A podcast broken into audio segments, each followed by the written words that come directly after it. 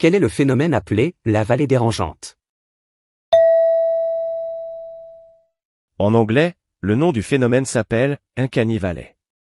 Parfois, quand les robots ou les avatars sont très réalistes, mais pas encore tout à fait parfaits, cela peut donner une sensation de malaise ou d'étrangeté quand nous les regardons. Quel est le phénomène appelé la vallée dérangeante?